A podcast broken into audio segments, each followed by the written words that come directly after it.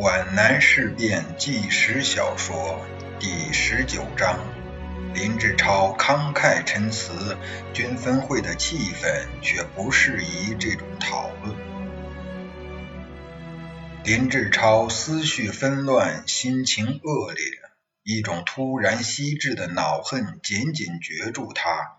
真希望跟陈嘉庆来一次十九世纪欧洲式的决斗，把那冷冰冰的剑尖戳进仇敌的卑劣的胸腔。在这种时候被召到军分会上来，心理上很难适应。从灼烫的怨毒恨火中清醒，需要一个过程。当他那微颤的脚踏进会议室的最初的一瞬，他首先看到的是军长迎接他的期待与信赖的目光。作战科长立即感受到烟雾腾腾的会议室里弥漫着临战前的那种紧张气氛，也看到了赵令波征求他的意见的那张地图。一种内在的激情和真正军人的特有的敏锐，从他圆亮的眼睛里放射出来，似有电光闪烁。检举信带给他的一切恼恨，顿时烟消云散了。向英和赵令波对林志超的到场流露出一种冷漠的表情，袁国平却热情地欠起身子。拍拍左手的圈衣扶手，要他坐到周子坤病假空出来的位子上。向英用刻板的、不带任何感情的声调，把请他与会的意图告诉他。叶挺怕他未能领会来龙去脉，又做了补充说明。林志超一时处在了会议的中心位置。大家都期待他说出对自身主张有利的意见，提供有利的情况。他沉思了五秒钟，在向英、叶挺向他介绍情况时，他已经摸清了会议的主旨。由于过分严肃，他的言辞十分尖锐。他喜欢站起来讲话，这是在队列前和课堂上养成的习惯。如果不这样，他的语言就不通畅，就失去了神韵，思路也被淤塞。他清楚这是在什么地方，也清楚在座的是什么人，更清楚自己的身份。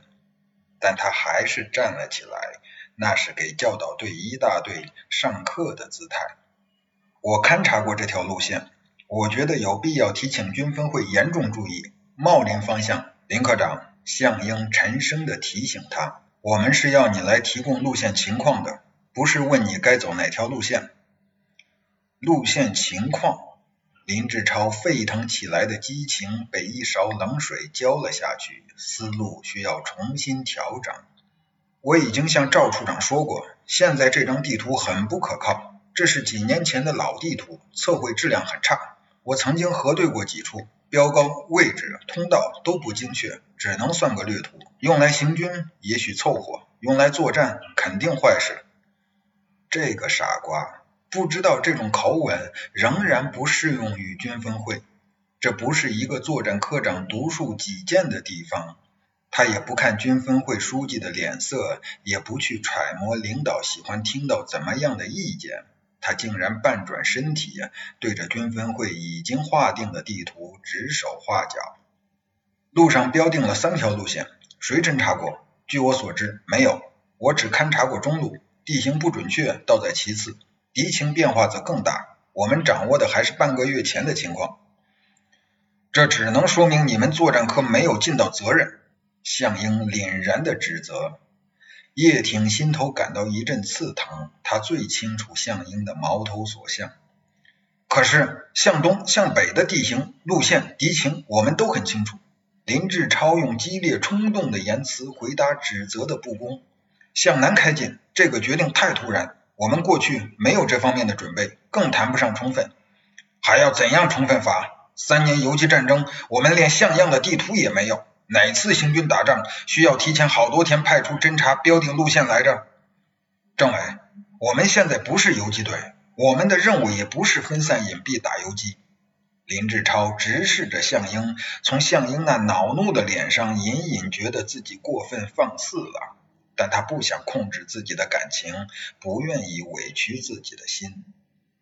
袁国平为林志超的直言抗辩非常担心，这不是下级聆听上级的指示，而像是参谋与参谋之间的争论。他不能不提醒作战科长注意。呃，林科长，你慢慢说。林志超的全部傻气也正表现在这里，不懂得为人之道，不懂得看人说话，也不知道察言观色，军事上的精明，处事上的愚鲁，同样鲜明的表现出来。项英脸上那种居高临下的气势，反而刺激了林志超的自尊心。这种上对下的压力可能产生两种结果：屈服或者反抗，沉默或是爆发。如果仅仅是行进中的事务性、技术性的问题，仅仅是行进的方式方法问题，林志超也许保持沉默算了。可是他压根就不同意南进。这当然超出了他来会上只是回答质询的范围，在这里，他只有聆听指示、听取批评、回答询问的义务，而没有提出反面意见的权利。林志超这时脑海里很不合时宜的蹦出一个历史人物——田丰。那是一千七百四十年前，曹操东征。攻击刘备，冀州别驾田丰建议袁绍趁机急袭曹操背后，一击可获全胜。袁绍天资迟钝，优柔寡断，推脱儿子有病不便出兵，而失去了战机。当曹操已经打垮了刘备，凯旋而归时，袁绍怕曹操壮大起来，反而感到非对曹操立即大动干戈不可了。田丰又劝袁绍用持久的办法对付曹操，袁绍不听，田丰强谏，触怒袁绍，将其拷打之后关进监牢。强权蔑视真理，愚蠢战胜了智慧。但历史公正，袁绍官渡兵败。按理说，袁绍应该愧悔交加，向田丰认错了吧？不，他把田丰杀了。这个悲惨而又复杂的故事，在林志超的脑幕上一闪就过去了。他并不认为田丰事件会在军分会上重演。即使重演，面对全军生死存亡的大局，他也绝不会考虑个人的得失，心中迸发出一种高尚的自我牺牲的热情。他又违背了袁主任的好意，并没有慢慢说。现在不是地图可靠不可靠的问题，也不是什么时候派出侦察的问题，而是茂林地区是块绝地。他把被打断的话头重又接了起来。我既然进行过实地勘察，我就有责任向军分会说明我勘察后所得出的结论。林志超一把揪过赵令波手中的教鞭，由于冲动变得近乎粗暴了。他有力地敲击着那张路线图。这里是清歌江，这里是灰水河，这两条河在我们身后交汇。它像一把张开口的剪刀，我们正钳在脚口里。再看我们的前面，两面都是壁立的大山高岭，有多少一夫当关、万夫莫开的山口要隘？我们是面山背水而行。再看对方的分布，幺零八师、五十二师在左，幺四四师、七十九师在右，六十二师在前。当然，六十二师在荆德一带，离得很远。现在看来，星坛、三溪一线比较空虚。可是棋子不是我们一家走，对方一旦得悉我们南进。他们的兵力还会另行部署的，我们拨炮，人家也会跳马的呀。林志超又把教鞭点到青阳木镇方向，新七师在我们侧后，这种布局对我们威胁很大，显然是一个陷阱。难道你不知道向北不能走，向东不让走吗？赵令波怒气冲冲地打断他：既然敌人已经形成四面包围之势，向哪里开进还不都是一样？项英身体前倾，被不怕死的林志超强行拖进了争辩的漩流。他觉得参谋处长讲的有道理。不，向口袋里钻和向口袋外钻是不一样的。如果向北，只要突破新七师的防线，甚至不要经过他的防线，就可到达江边，这就把对方的五个师全部甩在后面。如果向东，只要突破五十二师的防线，难道你忘记了还有日伪吗？赵令波又打断他。让林科长说完。叶挺严厉的高叫一声，同时用手杖捣了一下地板。林科长，你有什么万全之策吗？项英声调不高，说的缓慢而又安详，但他那拖长的语气里却混合着冷漠、戒备和敌意。他不能让这个恃才傲上的孙猴子闹了天宫。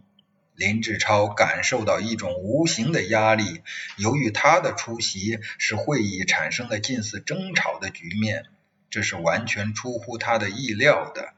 他面前好像裂开了一道沟壑，要么悬崖勒马，要么纵身猛跳，也许超越而过，也许粉身碎骨。在别无选择的情况下，他胸中烈火升腾，个人得失早已置之度外，全部意志和智慧凝聚在挽救全军的命运上。蒋介石的确明令我们不准向东，如果我们完全俯首听命，新四军早就完了。他说他的，我们干我们的，自古用兵，向不厌诈，为什么不对晚方阳奉阴违？这句失口说出来的话是带有杀伤性的。他引起项英极不愉快的联想，幸好没容与会者多想，他就提出了颇具震撼力量的主张：我们为什么不明修栈道，暗度陈仓？你说详细一点。袁国平有意岔开那句冒犯领导的话，赶紧追了一句。项英、赵令波和叶挺都微微一震，听出林志超提议中的丰富的内涵，人人的脑目上划过一道亮光，似有彗星掠过，忍不住去追踪他的轨迹。蒋介石不是强令我们从皖南直接北渡吗？我们就仰作服从他的命令，积极筹划北渡。对于北渡的准备，我们早就做过大量的工作，现在做起来定然像是真的。